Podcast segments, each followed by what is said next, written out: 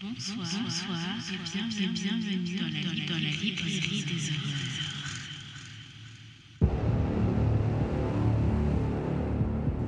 It, it, it made me feel like they were a permanent part of me.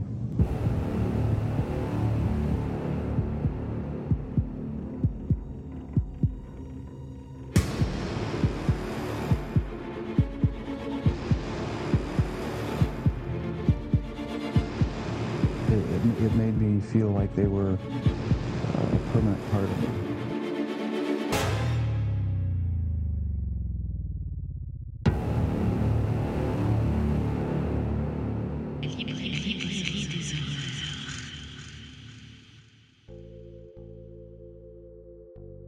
Troublé par le duc de Megan Frampton. Bonsoir à tous. Nous sommes aujourd'hui lundi 1er juin 2020. Il est actuellement 22h et vous écoutez la première partie qui ne contient aucun spoiler de l'épisode 6 de la saison 1 consacré au roman Troublé par le duc de Megan Frampton, qui est d'ailleurs le tome 4 de la série Si j'étais une duchesse, que vous pouvez lire sans avoir lu les tomes précédents parce qu'il n'y a pas de ligne conductrice. Vous pouvez également les lire dans le désordre, qui a été du coup édité chez Harlequin dans la collection Victoria en 2019. C'est une romance historique qui fait 358 pages et que j'ai lu début octobre, je n'ai pas la date précise, et que j'ai terminé le 15 mars 2020. Donc autant dire que c'était long. Très très long. Mais je vous expliquerai un petit peu plus tard pourquoi. Passons maintenant à la petite histoire qui se cache derrière ce livre. Petite contextualisation. Nous étions en 2019. Le livre venait tout juste de sortir et nous étions, je crois, au printemps ou fin printemps, début été. Et à ce moment-là, je pourrais pas vous dire pourquoi, mais j'avais une envie folle de lire une romance historique. Ce qui me fait un petit peu me contredire parce que je vous dis souvent que la maison d'édition Harlequin, c'est pas une maison d'édition vers laquelle je me tourne naturellement parce que ce qu'ils proposent ne m'intéresse pas. Ils proposent souvent des, romances. Le genre de romance qu'ils proposent ne, me plaît pas du tout. Comme je vous le disais dans les épisodes précédents, la romance, c'est pas un genre que je ne supporte pas, mais je vais lire un type de romance bien particulier. J'aime beaucoup Dracula par exemple, je vous le dis souvent de Bram Stoker, j'aime beaucoup Eyre de Charlotte Brontë, Orgueil et préjugés. Enfin, ce qui, ce qui m'intéresse niveau romance, c'est vraiment la romance gothique fantastique ou la romance historique euh, plutôt classique ou des romances qu'on peut retrouver dans le thriller mais euh, des romances assez particulières. Voilà. Donc du coup, j'en lis quand même un petit peu mais euh, je vous avoue que je sais pas pourquoi je suis allée prendre une romance éditée chez Harlequin, une romance que j'ai choisie, que j'ai achetée d'autant plus, en sachant très bien que, bah ma foi, euh, il y avait de fortes chances que je n'apprécie pas. Je sais vraiment pas pourquoi j'ai fait ça, mais je l'ai fait. Je crois qu'il faut plus chercher. À ce moment-là, en plus de ça, j'étais, euh, je prenais le train et j'attendais une correspondance et pour faire passer le temps, j'avais envie de lire. euh, un livre. Comme je vous disais, ça faisait un petit moment que j'avais envie de, de me faire une petite romance historique. Et j'avais en tête, en plus de ça, la, le livre Jeanne de Charlotte Brontë.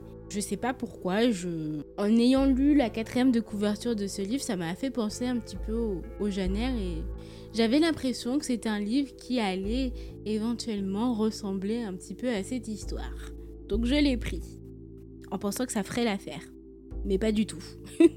Du coup, je l'ai commencé pendant mon trajet de train et au bout de quelques pages, je l'ai arrêté.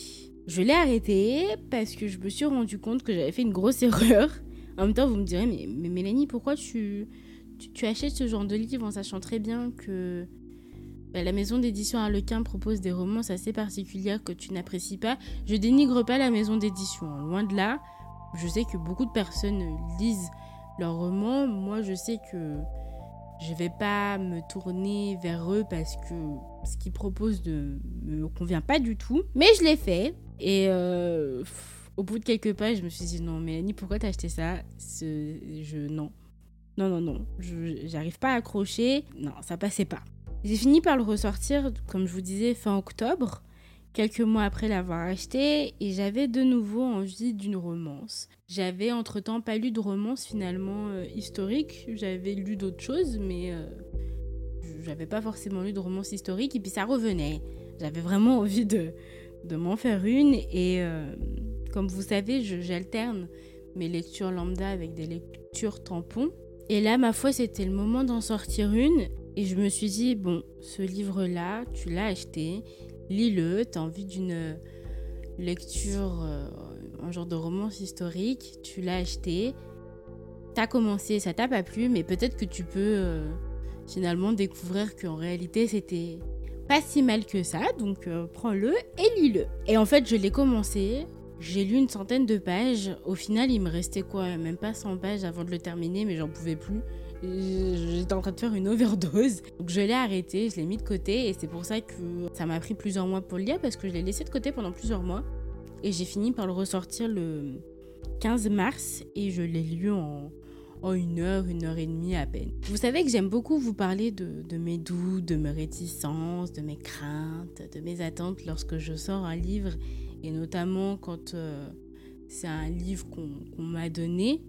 J'ai toujours un petit peu peur de pas apprécier ma lecture. Et là, comme je vous le disais, je ne peux m'en prendre qu'à moi-même parce que c'est moi qui l'ai choisi, c'est moi qui l'ai acheté. Comme je l'avais déjà commencé euh, quelques mois plus tôt, j'avais un petit peu peur que ce que j'avais déjà commencé à lire soit ce qui se passe, enfin soit euh, j'avais peur que avec ce que j'avais déjà lu un petit peu plus tôt que ça passe pas. J'avais peur que la suite soit encore pire et que je me retrouve euh, à pas du tout kiffer et ma foi ben c'est un peu ce qui s'est passé. Passons maintenant au résumé. Comme je vous disais, c'est un tome 4, mais euh, sincèrement, vous pouvez le lire sans avoir lu les trois tomes précédents. Il n'y a pas forcément de ligne conductrice, donc euh, je ne vais pas vous spoiler en vous parlant du tome 4. Vous pouvez le lire même euh, dans le désordre si ça vous plaît. Il n'y a, vraiment pas de, de fil conducteur pour le coup. Alors passons au résumé. Je vais vous lire la quatrième de couverture parce que du coup j'ai pas eu envie de me casser la tête à, faire mon propre, mon propre résumé. Donc voici ce qu'on retrouve pour le synopsis. Troublé par le duc, les contraires s'attirent. Parfois beaucoup d'ennuis. Je suis même pas sûre que ce soit une phrase qui veuille dire quelque chose, mais c'est ce qui y a de marqué euh, sur la quatrième de couverture. Se mettre au service du duc de Hadlow était la seule possibilité d'Edwina à la mort de son époux. Grâce à cette fonction de secrétaire, elle peut désormais subvenir aux dépenses de sa famille. Mais cet homme, aussi énigmatique qu'outrecuidant, vient aujourd'hui de lui demander sa main, faisant fi de leur différence de rang. Une demande qu'elle ne peut que décliner, même si leur baiser ardent au goût d'interdit lui brûle encore les lèvres. Et là, sincèrement, en relisant la quatrième, je me dis, mais à quel moment t'as eu envie de d'acheter ce livre et de le lire? Je sais pas qu'est-ce qui m'est passé par la tête parce que sincèrement, en relisant pour vous la quatrième, je me rappelais même pas que c'est ce que c'était ce que ça disait. Je me rends compte que j'étais vraiment pétée ce jour-là parce que aujourd'hui, je l'aurais lu, je l'aurais pas acheté. J'aurais lu la, le synopsis, je l'aurais pas acheté. Donc je sais pas qu'est-ce qui s'est passé au printemps. Je pense que j'ai pas la saison des amours, printemps, machin. Je me suis dit ok, pourquoi pas, mais alors que pas du tout. Passons maintenant à mon avis et à ce que j'ai pensé de ce livre. Alors, petit avis général, je pense que vous l'avez compris, j'ai pas du tout aimé ce livre. D'ailleurs, je pense que cet épisode sera un petit peu plus court que ceux que je propose d'habitude parce que j'ai pas grand chose à dire si ce n'est répéter ce que je raconte à chaque fois quand euh, je vous parle de mes lectures dans cette maison d'édition. Encore une fois, je ne vais pas dénigrer la maison d'édition. Mais euh, je sais très bien que ce qu'ils proposent ne me plaise pas et je sais que c'est ma faute d'avoir euh, acheté ce livre comme si j'en avais déjà pas assez. Sincèrement, et en plus, comme je vous disais, j'ai déjà deux livres que l'on m'a donné de romances historiques qui sont euh, dans la même maison d'édition. J'ai Fiancé à un duc et La Châtelaine Insoumise, et ce sont deux bouquins que j'avais commencé et que j'avais arrêté pour les mêmes raisons que celui-là. Donc je sais même pas pourquoi j'ai pas pioché dans ce que j'avais déjà plutôt que d'en acheter un autre et bah, du coup de pas kiffer. Mais euh, vous verrez, cet épisode sera pas très long parce que j'ai pas envie de radoter encore et encore. Donc euh, il se peut que ce soit un petit peu plus court. Alors comme je vous disais, j'ai pas du tout aimé ce livre. Au début de, de l'histoire, ça allait. Bizarrement, ça allait, mais tout s'est corsé lorsqu'Edwina fait la rencontre du duc de Hadlow et commence à travailler pour lui. C'est là que tout va prendre une autre tournure et c'est à ce moment-là que j'ai vraiment eu du mal avec ma lecture. J'ai donné à ce livre un 2 sur 5. Donc un 4 sur 10 ou un 8 sur 20. Je vais pas donner un parce que... certes, je l'ai pas aimé, mais ça se lit quand même euh, sans trop de difficultés, quoique. Vous verrez par la suite. Mais surtout, je, m'en veux de l'avoir acheté. Donc euh, je, lui rajoute un, petit point en plus parce que c'est ma faute. C'est moi qui ai foiré mon coup. Donc euh, voilà. Mais clairement, euh, c'est pas, pas une bonne lecture. Je pense que vous l'aurez vite compris. Après, je sais pas si j'ai eu ce petit moment de naïveté où je me suis dit c'est une romance historique et comme en plus de ça, je me souvenais même pas que j'avais déjà commencé deux bouquins qu'on m'avait donnés euh, dans, dans, le même genre que j'avais pas aimé. Mais je pense que naïvement, je me suis dit ah, ça va peut-être passer comme c'est une romance historique. Il y a peut-être moyen que, que j'apprécie. Puis comme je vous disais, j'avais vraiment en tête l'histoire de Janer et en ayant lu pour vous le synopsis, je comprends même pas pourquoi j'ai pu penser que l'histoire serait un petit peu similaire. Je... Bon, pourquoi pas. Et comme je vous disais au début de l'histoire, tout, tout va bien. Tout allait bien. On rencontre les personnages. Du coup, je vais en profiter pour vous en parler un petit peu. On comprend un petit peu les choix d'Edwina, pourquoi elle décide de, de, se mettre à travailler. On découvre aussi un petit peu le contexte historique et euh, le contexte même de l'histoire en fait. Et on découvre notamment que qu'Edwina est une femme d'une vingtaine d'années avec une petite fille qui je crois a 6 ans si je me trompe pas. En tout cas elle est relativement jeune et c'est une fille qu'elle a eue avec un homme avec qui elle était mariée qui est décédé en lui laissant une tonne mais vraiment une tonne de dettes et c'est pour ça qu'elle se retrouve du coup à travailler pour le duc de Hadlow. À l'époque, c'est euh, pas une chose qui se faisait couramment. Normalement, euh, en général, les, les, femmes se mariaient avec un homme qu'elles n'avaient pas choisi, qui était beaucoup plus vieux qu'elles, ce qui était le cas d'Edwina. Je crois qu'il avait quasiment une quarantaine d'années, si ce n'est plus. Elles font des enfants, elles s'occupaient normalement de la maison, le mari s'occupait euh, s'occupait du reste. Ici, on a déjà quelque chose d'un tout petit peu différent puisque son mari est parti de manière un petit peu précipitée. Euh, elle a besoin d'argent pour survivre, comme je vous disais, en plus de ça, il l'a laissée avec pas mal de dettes. Elle a besoin d'argent pour s'occuper de, de sa fille, de sa famille, et puis pour aussi combler toutes les dettes que son défunt mari a laissées. Donc déjà, vous avez une histoire où vous avez quelques un contexte un petit peu différent de ce qu'on a l'habitude de, voir à cette époque-là. On est en 1844. Les femmes sont encore quand même pas mal accrochées au foyer et à cette idée qu'elles font des enfants, elles s'occupent des enfants et du foyer et le mari ramène de l'argent. C'était quand même assez rare d'avoir des veuves de cet âge-là qui se retrouvaient forcées d'aller travailler pour subvenir à leurs propres besoins en sachant qu'elle aurait pu, en plus de ça, faire le choix de se marier de nouveau avec quelqu'un d'autre pour euh, l'entretenir, entre guillemets. Vous avez de l'autre côté le duc de Hadlow, qui est un homme ambitieux, qui recherche une secrétaire pour l'aider dans ses affaires et qui a l'habitude de, en plus de ça, de coucher avec elle. Histoire d'assouvir euh, ses petites pulsions sexuelles sans jamais s'attacher à quiconque parce que lui aussi, malgré son âge, je crois qu'il a une trentaine d'années, euh, genre 34, 35, 36 ans, quelque chose comme ça, bah, malgré son âge et malgré le, contexte dans lequel il vit, il veut ni se marier ni avoir d'enfants. Lui, ce qu'il veut, c'est coucher à droite à gauche, réussir sa vie professionnelle et euh, c'est tout. Et encore une fois, c'est quelque chose de assez inhabituel puisque finalement à cet âge-là, ils sont déjà mariés à de jeunes filles et ils ont déjà euh, des enfants et tous les deux ont une vision de la vie assez opposée à l'époque dans laquelle ils vivent. Ça, c'était quand même vachement euh, intéressant de tomber sur euh, deux personnages un petit peu rebelles qui, voilà, qui n'ont pas envie de, vivre leur vie comme le contexte l'impose. Et de l'autre côté, c'était un petit peu énervant parce que on se rend compte qu'Edwina, c'est une femme assez euh, intelligente finalement, qui, ma foi, a suivi les choses comme elles devaient se faire parce qu'à cette époque-là, bah voilà, il fallait être mariée jeune et avoir des gosses. Là, elle n'a pas trop le choix que d'aller bosser, mais elle n'a pas non plus envie de se remarier. Donc, le seul choix qui lui reste, c'est euh, trouver un travail. Donc, du coup, c'est sympa d'un côté parce que tu.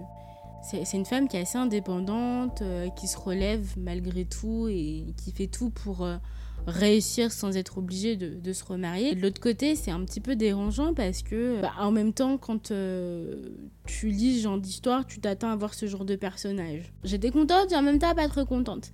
Le duc de Halo, c'est aussi un, personnage assez cliché. Le mec est riche, il est forcément beau, il aime bien coucher à droite à gauche. On s'attend à avoir un personnage qui effectivement ne veut pas se marier, ne veut pas avoir d'enfants. Là, c'est exactement le cas.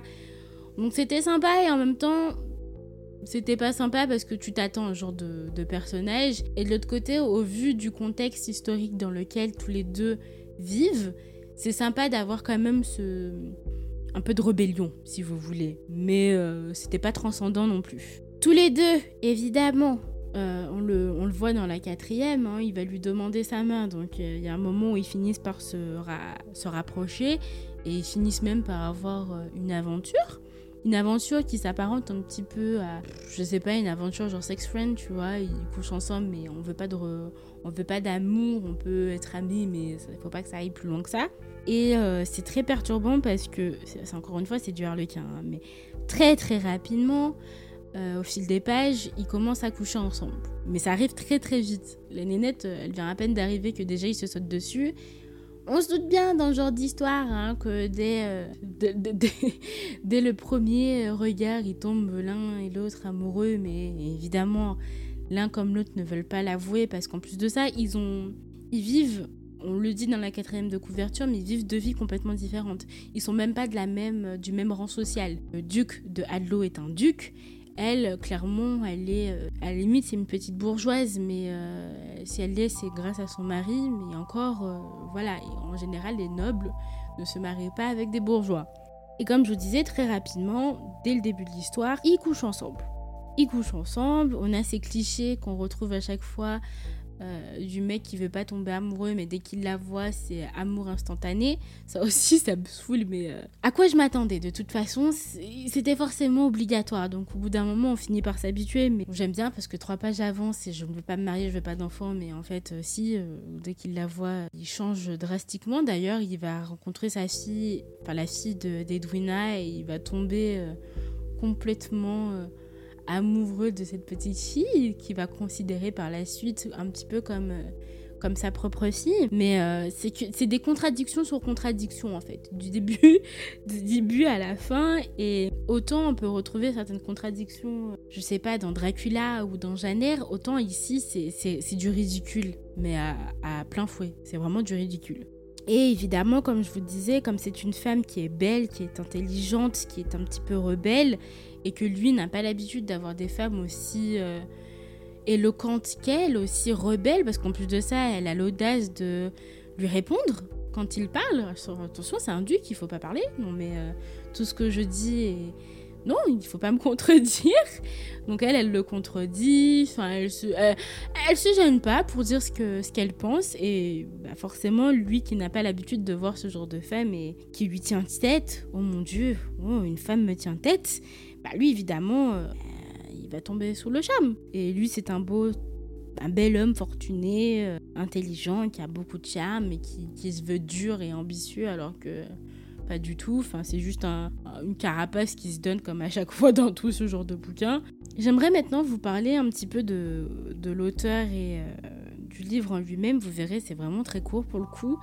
L'auteur a fait des choix d'écriture que je trouve assez farfelus et on comprend rapidement qu'Edwina et le duc ne sont pas du, même rang social. On le sait dès le début, elle, elle est qu'une simple assistante et lui le duc. Et comme je vous dis, euh, pendant toute l'histoire, il y a cette espèce de... On peut pas s'avouer tous les deux qu'on s'aime parce qu'on vient pas du même rang. Et en même temps, ça prend pas non plus une place assez importante pour que ça puisse faire sens. Il lui demande un mariage, je vous dirai pas pourquoi non. Je vous redirai pas pourquoi, mais c'était tiré par les cheveux, c'était vraiment tiré par les cheveux et j'ai trouvé cette histoire ultra mal fichue. En plus de ça, vous avez pas mal de passages de cul, donc j'aimerais vous le dire, mais pour moi j'avais plus l'impression d'être devant euh, une romance érotique plutôt qu'une romance historique parce que la moitié du bouquin, et je vous dis, il y a 358 pages, donc il y a bien 150 pages où il n'y a que des scènes de cul. De cul, de cul, de cul, de cul. Et des scènes qui, en plus de ça, sont très explicites. Mais pour être explicite, vous pouvez pas faire plus. Et j'avais vraiment l'impression, comme je vous dis, en plus de ça, ils font genre ils s'aiment pas. Donc euh, normalement ils couchent ensemble juste pour assouvir leur désir sexuel. Et, euh, et ça colle pas parce qu'en plus Victoria veut se faire passer pour... Victoria, n'importe quoi. Edwina, pardon, veut se faire passer pour... Euh, la fille un petit peu pure, un petit peu sage, qui veut pas se remarier parce que voici voilà. Puis finalement, dès que tu vois le duc, t'es en train de lui sauter dessus. N'importe quoi. C'était ahurissant, mais vraiment, ça avait ni queue ni tête. Quoique, ça avait pas mal de queue parce que monsieur euh, ne se gêne pas pour parler de sa queue à toutes les, à toutes les sauces et toutes les, tous les trois mots. Donc c'était très, euh, très embêtant et très perturbant. L'auteur fait quand même le choix en plus d'introduire une petite histoire dans l'histoire qui, ma foi, ne sert pas forcément à grand chose. Et d'ailleurs, c'est à cause de cette petite histoire dans l'histoire qu'on comprend pourquoi le duc va demander la main Edwina. Et euh, c'était insensé. C'était vraiment insensé à mon, goût. C'était juste pour introduire euh, le fait qu'ils auraient pu se marier, mais en fait non, mais en fait si, mais en fait non. C'était plus que ridicule. Et je pense que sincèrement, c'était juste dans le but de, faire durer l'histoire et de donner une raison à, quelque chose. Voilà, et pour donner peut-être envie au, lecteur de se dire Ah ben voilà, ce sera l'occasion euh, pour eux enfin de, de se mettre ensemble, alors que pas du tout. Je déplore quand même un petit détail c'est que il y a beaucoup trop de scènes de cul et je trouve que pour une romance historique, on a plus affaire à une romance érotique et qu'en plus de ça, on est en 1844 et j'ai pas forcément eu l'impression que on était en 1844. Alors il y a un moment, oui, tu te rends compte parce que euh, y a les chevaux, ils, partent en calèche. On comprend un petit peu qu'on est en 1844, mais euh, j'aurais voulu que, je vous disais par exemple, ces deux, ces deux personnages sont euh, assez atypiques par rapport à contexte historique dans lequel ils évoluent. Et j'aurais préféré que l'auteur développe ça justement. Parce qu'on te fait comprendre qu'ils sont un petit peu rebelles, un peu machin, mais c'est parce que euh, toi, en tant que lecteur, tu sais qu'à cette époque-là, les choses se passaient pas comme ça. Mais elle, évoque pas forcément plus que ça, ce, côté historique. Et pourtant, la, collection de Victoria, c'est une collection euh, où vous retrouvez pas mal de, romances historiques, en fait. et c'est perturbant parce que ce que je vous dis concernant ces personnages un petit peu rebelles, un petit peu atypiques, qui, qui sont à contre-pied de, de ce qui se fait à cette époque-là, je, le retrouve parce que euh, je me renseigne un petit peu et je sais qu'à l'époque ça se passait comme ça, mais euh, elle n'évoque pas plus que ça. Peut-être au tout début pour euh, expliquer pourquoi Edwina se retrouve à devoir chercher du boulot, mais j'ai envie de dire c'est toi en tant que lecteur qui le déduit parce que tu sais qu'à un moment dans le bouquin elle t'écrit 1844 et que tu sais, toi, en tant que lecteur, que bah, 1844, il se passait telle chose. Mais pas parce que l'auteur te l'introduit et t'en parle. Et je trouve ça dommage parce que j'aurais préféré que cette moitié de bouquin où t'as des scènes de cul qui durent pendant 300 pages, j'aurais préféré qu'elle bah, développe justement ce contexte. Ce contexte qui, euh, dans lequel tous les deux vivent. Donc sachez que si vous lisez ce livre, vous pouvez le lire sans avoir lu les, euh, précédent, sachez que euh, vous n'êtes pas devant une romance historique, mais plus devant une romance érotique. Je vais m'arrêter là pour euh, cette première partie parce que j'ai pas plus de choses à ajouter. C'est un peu redondant parce que je vous, je vous dis tout le temps la même chose. Donc euh, moi, j'ai pas du tout aimé. Un 2 sur 5 parce que je lui ai rajouté un petit point plus parce que comme je vous disais c'est de ma faute. Moi qui ai fait l'erreur de prendre ce bouquin en espérant lire du Janer alors que en lisant la quatrième, je vois même pas où à quel moment j'ai pu penser que ça pouvait ressembler à ça. Moquez-vous de moi vous avez le droit. Je, j'espère que cet épisode vous aura plu. Il sera peut-être un petit peu plus court, encore une fois, je, radote. Du coup, je vous fais plein de, de bisous. Prenez soin de vous, encore une fois. Et puis, je vous dis à la prochaine pour un nouvel épisode qui, lui, sera consacré à une lecture lambda. qui sera euh, une putain d'histoire, un thriller de Bernard Minier. Je vous dis à la prochaine pour un nouvel épisode. Ciao ciao Alors toi qui es resté pour la section spoil, voici les spoils. Vous verrez, ça va pas durer très longtemps parce que j'ai pas énormément de choses à, à dire parce que euh, je ne fais que radoter ce que je vous répète encore et encore à chaque fois. Il y a un moment dans l'histoire où ils finissent par coucher ensemble. Comme je vous le disais un tout petit peu plus tôt, dès les premières pages, vous avez une scène de cul qui s'installe, assez explicite, elles le sont toutes d'ailleurs, qui m'ont pas mal dérangé. Toutes ces scènes-là, mais j'en pouvais plus, c'était dérangeant à souhait parce que Quand je vous dis que c'est explicite, c'est qu'elle, c'est-à-dire qu'elle vous donne tous les détails. Détails sur euh, la queue, littéralement. C'est ce- comment le duc appelle son, pénis, sur la queue du duc, sur euh, ce que ressent euh, Edwina au moment où on la pénètre, ce que ressent le duc au moment où il la pénètre. Enfin, bah, toi, t'es là, mais. Enfin, on peut passer ce moment-là. Est-ce qu'on peut juste dire, bon, bah voilà, ils couchent ensemble et puis basta? Enfin, bref, il y a un moment où. euh, je crois que c'est la toute première fois où ils couchent ensemble et le duc sort un préservatif.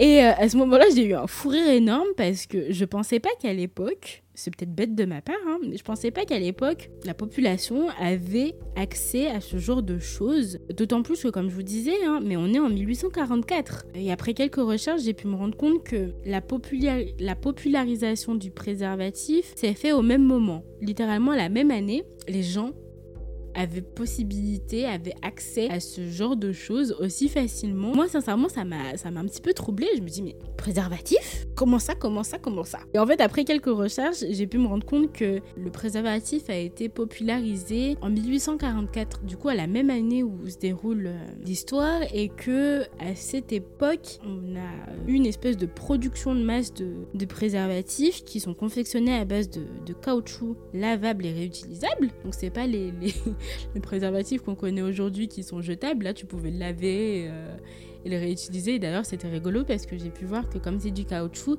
ça se rétracte. Donc les hommes étaient obligés d'acheter des préservatifs un petit peu plus grands euh, que la taille de leur sexe. Et que euh, bah, du coup, c'était pas très pratique parce que ça peut être un petit peu gênant. Surtout à la première utilisation. Et en 1844, c'est à ce moment-là où, on voit apparaître une production de masse euh, des préservatifs. Mais il n'en reste pas moins que c'était quelque chose quand même d'assez, de ce que j'ai compris, d'assez peu euh, populaire. Et essentiellement, ceux qui en avaient, c'était les personnes qui avaient la possibilité de, de s'en offrir. Donc là, effectivement, c'est le duc. Donc il a l'argent, il peut, il peut le faire, mais euh, je m'attendais pas à ça.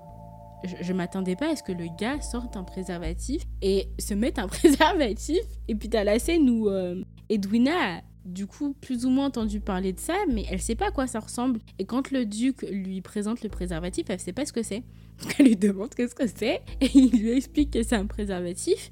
Elle lui dit ah oui j'en avais entendu parler mais je pensais pas que c'était comme ça que ça ressemblait à ça. Bah du coup t'as cette scène assez euh, troublante où le gars il te sort un préservatif. Et sincèrement, euh, comme je vous dis, c'est à ce moment-là qu'on a vu apparaître la production de masse de ce genre de choses, mais je, je pensais pas en fait. Je, je pensais pas. Après, je me dis, bon, il est riche, il peut se le permettre, mais c'était assez. C'était vachement drôle. Je suis désolée, c'était vachement drôle. D'autant plus que au fur et à mesure et au fil de l'histoire, on se rend compte qu'il va le mettre une fois ou deux, puis après il va plus le mettre. Donc je je sais pas pourquoi avoir mis introduit cette histoire de préservatif. Euh, surtout qu'à cette époque-là, à, à moins d'avoir les moyens, euh, les gens normaux, les gens des, rangs, les gens qui étaient du coup la, la majorité hein, de la population qui était euh, de rang en dessous, n'avaient pas accès à ce genre de choses et on se rend bien compte qu'avec Edwina, euh, bah, le préservatif c'était pas quelque chose, elle en avait entendu parler mais elle savait pas ce que c'était et je pense même pas que ça lui serait venu à l'esprit de d'en acheter, vous voyez mais du coup, j'ai trouvé ça euh, bah, assez farfelu, assez drôle et. et tu fais putain, mais j'ai ri. c'est méchant, mais j'ai ri. Il une autre scène dont j'aimerais vous parler qui m'a. Je pense que c'est pour ça, en plus de ça, que j'ai eu du mal avec ces scènes de cul. Déjà, elles étaient beaucoup trop nombreuses à mon goût, beaucoup trop expli- explicites, parce que moi, j'ai pas envie de savoir ce genre de choses. Mais en plus de ça, c'est que euh, ce qui, moi, m'a vraiment choqué, on est en face d'un duc. Un duc qui est censé, euh, je sais pas, avoir un, discours assez soutenu. En temps normal, il utilise un vocabulaire assez soutenu. Et ça, d'ailleurs, dans l'histoire, c'est pas forcément le cas. hein. Euh, c'est aussi un truc que je déplore. On est en 1844. Le vocabulaire employé, je trouve, n'est pas assez soutenu. Et je vous dis, avec cette scène de préservatif, j'avais l'impression par moment qu'on n'était pas en 1844, quoi, mais qu'on était dans aujourd'hui, quoi. Et, euh, et du coup, dans ces scènes, il y a le duc qui est ma foi très excité et qui se transforme en espèce de bête de foire et qui utilise uniquement un vocabulaire excessivement vulgaire. Du coup, pour parler de euh, l'intimité de euh, d'Edwina, il va parler de sa chatte. Euh, c'est- merveilleux, c'est très beau. Pour parler de son pénis, il va parler de sa grosse queue. Littéralement, hein. Euh, et je me dis, on est dans une romance historique, une romance historique, 1844, enfin, on est où là? Ça, Mais ça collait pas. Et puis d'autant plus que je vous dis, hein, des espèces d'inepties là, tu, tu comprends pas d'où ça sort. Et il y a une scène, il y a une autre scène où... euh, faut que j'en parle, hein, parce que euh, mes, mes- yeux là, ils- vous savez, je suis une fille très pure, très innocente, et, mes yeux ont perdu leur innocence en lisant ça. Il y a une scène où euh, euh, le duc attend Edwina et pendant qu'il l'attend, bah, il se branle. Voilà. Et Edwina va rentrer pendant que le duc est en train de se branler et puis il va lui dire T'aimes ma grosse queue Je suis désolée, mais hé, je pouvais pas. Mais c'est quoi ça? Oh on est de la romance, moi je voulais lire un truc un peu comme Janer là. Moi je me retrouve avec un mec qui parle de sa queue et en demandant à Edwina est-ce que t'aimes ma grosse queue pendant qu'il se branle? C'était horrible. J'avais l'impression de lire une romance. Même pas une romance, j'avais l'impression de, de lire ce que j'aurais pu voir dans un porno. Vraiment, c'était horrible. Il y a une autre chose qui, moi, m'a énormément dégoûtée parce que c'était d'un ridicule mais profond. C'est que pendant. Enfin, plusieurs fois dans l'histoire, on se rend compte que le duc, il peut pas s'empêcher de dire à Edwina à quel point elle est serrée quand, euh, quand il la baise. Parce qu'effectivement, il la baise. Hein. Il lui dit jamais euh, je te fais l'amour ou euh, j'ai des rapports sexuels avec toi. C'est je te baise. J'ai envie de te baiser, baiser, baiser, baiser. Limite, il aurait pu dire euh, je te nique, mais apparemment, il disait pas ça à cette époque-là. Il, il disait baiser. Et. C'est horrible. C'est ridicule. Et il y a un moment où. Enfin, un moment non, tout, le temps, il arrête pas. Il peut pas s'empêcher de lui dire à quel point c'est trop bon parce que madame est serrée. Euh, et elle est serrée comme une vierge. Moi, je rigolais. Je, rigolais tellement c'était d'une. C'était ridicule. put- Ah Et j'ai trouvé ça, mais tellement grotesque. Mais tellement. Puis déplacé. C'était ignoble. C'est pas ce que je voulais lire, en fait. Est-ce que vous pouviez le marquer? Est-ce que c'est possible de marquer ce genre de choses dans la quatrième? Que je vais lire un truc interdit au moins de 18 ans, au moins de 36 ans, au moins de 70 ans Parce que c'était du cul sur du cul sur du cul sur du cul sur du cul. Mais véritablement. Et il y a un moment où moi je commence à me poser des questions parce que je me dis Edwina elle a une fille. Une fille, je suppose que euh, les césariennes c'était pas ce qu'il y avait de plus populaire à cette époque-là et qu'elle a dû accoucher par voie basse. Si t'as accouché par voie basse, moi j'entends souvent dire et j'ai souvent lu que ben euh, à moins qu'on te recouse, recouse, recoude pardon, à moins de, te faire recoudre un petit peu, mais en général, euh, ok, sa fille a 6 ans, mais t'es plus serré comme une vierge. Techniquement, t'es même plus vierge, t'as laissé une tête de bébé passer. Donc, je veux bien que tu le dises une fois, mais le, mec le disait à chaque moment où il avait euh, des rapports sexuels avec elle, qu'elle était serrée comme une vierge. Et elle, comme une teubée, elle est là, ah bon, euh, je pensais pas que les hommes pouvaient aimer euh, le fait qu'une femme soit serrée, je savais même pas que j'étais serrée. Enfin, elle te fait comprendre qu'elle connaît pas trop son corps et que son mec était naze au lit, qu'elle prenait pas son pied et que là, oh mon dieu, elle prend un pied. Bah attends, euh, le mec il a une grosse queue, hein Donc forcément, elle prend son pied. Mais euh, moi j'étais là, mais, mais, mais, mais, mais à quel moment tu peux dire à quelqu'un qu'elle est serrée comme une vierge, comme ça, tout le temps, tout le temps, tout le temps, alors qu'elle a un gosse? Enfin, je, sais pas, enfin, il y a un moment, ça peut pas être comme ça. Ça, ça veut dire quoi que t'as couché qu'avec des femmes qui, qui avaient un trou gros comme, euh, comme un trou noir? Enfin, c'est quoi? Enfin. Putain, c'était débile.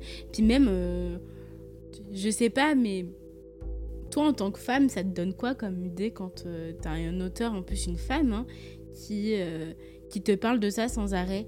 Qui te fait comprendre que en plus de ça, les hommes, ce qu'ils aiment, c'est des femmes qui sont serrées comme des vierges. Ça, donne une punaise d'image de la femme qui me déstabilise, mais au plus haut point. D'autant plus que, encore une fois, hein, Eduna veut se faire passer pour la petite nénette. Oui, moi je connais pas le cul, machin bidule. Et dès qu'elle voit le duc, elle fait que ça. Enfin, il, il la culbute dans tous les dans tous les coins de la maison, même dans la caloche. Faut, faut arrêter les gars.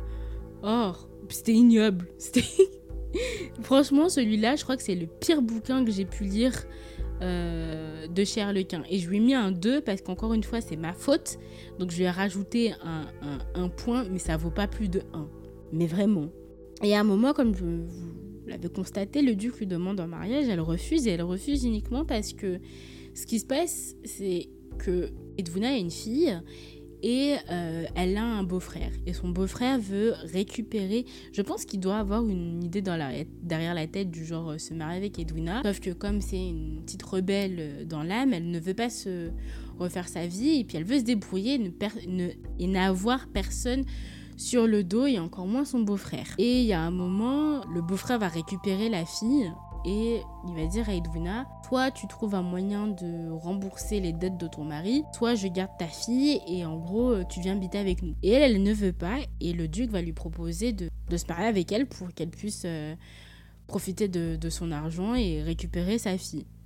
Et elle, elle dit non parce que trop de fierté, trop de fierté.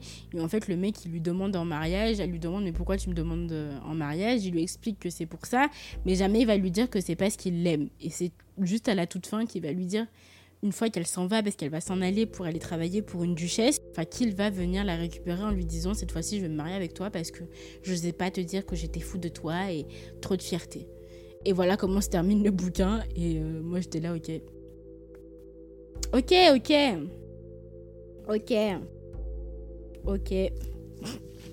ok. C'était nul, c'était vraiment nul. C'était vraiment nul et sincèrement, ça vaut pas plus de 1 sur 5. Hein. Je lui ai rajouté un petit point en plus parce que c'est de ma faute et que à chaque fois, je vous parle de, la maison d'édition, je vous dis à quel point je, déteste ce qu'ils proposent, mais ça vaut pas plus d'un 1. Voilà. J'espère que vous aussi, vous aurez apprécié cette deuxième partie. Euh, ça vous a peut-être fait rire même. Je vous fais plein de gros bisous et puis euh, je vous dis à la prochaine pour un nouvel épisode qui sera consacré, comme je vous disais, au livre Une putain d'histoire de Bernard Minier. Et d'ici là, euh, je vous dis ciao ciao